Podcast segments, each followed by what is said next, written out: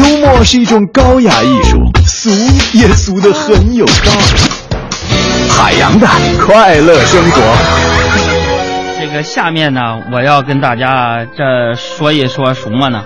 啊，这个现代人呢，大家最熟悉啊，而且呢，认可的美女特征啊，现在是厚重眼妆、大红唇、雪白皮肤、事业线啊。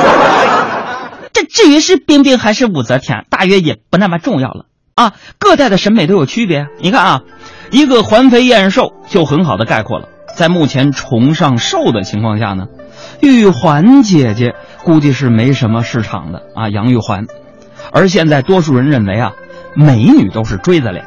那放眼望去，你们看看，怎么就像是一个模子里刻出来似的呢？我觉得没意思。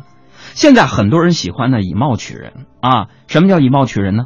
不光看你有没有一副好的脸蛋儿，性格写在脸上，人品刻在眼里。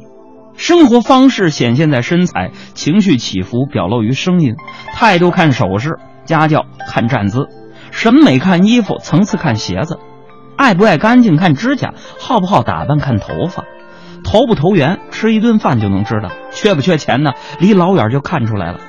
这昨天呢，我就帮朋友照顾小孩啊，一个四岁的小朋友长得挺可爱，我正想逗他呢，他就问我：“哥哥你怎么长得那么丑啊？”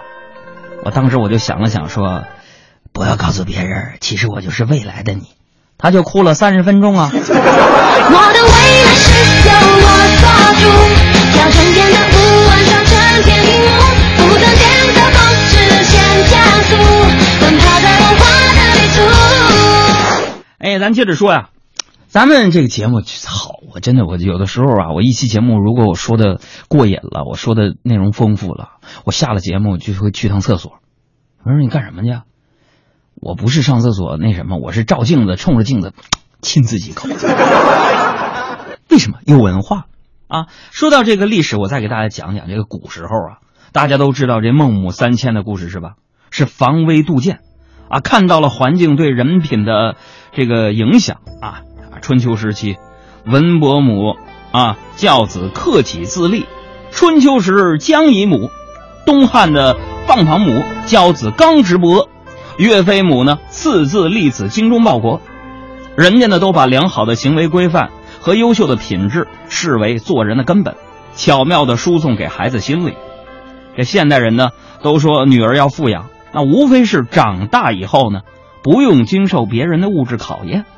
其实朋友们，自己呢也要富养自己，这是我个人的观点啊。你要努力为自己个儿挣钱，更有底气。哎，这世上呢，真正能扛得住诱惑的姑娘，不是不爱钱，而是自己能挣钱。那么说，这世上最大的悲哀是什么呢？啊，不是遥远的距离呀，而是姑娘们不自立、不自强，以为自己坐上了大叔的奥迪，感觉很厉害。那可悲的是，第二天早上醒来，发现这大叔只不过是个司机。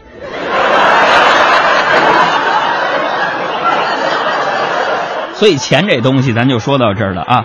只有能挣钱、会花钱的女人才最有福气。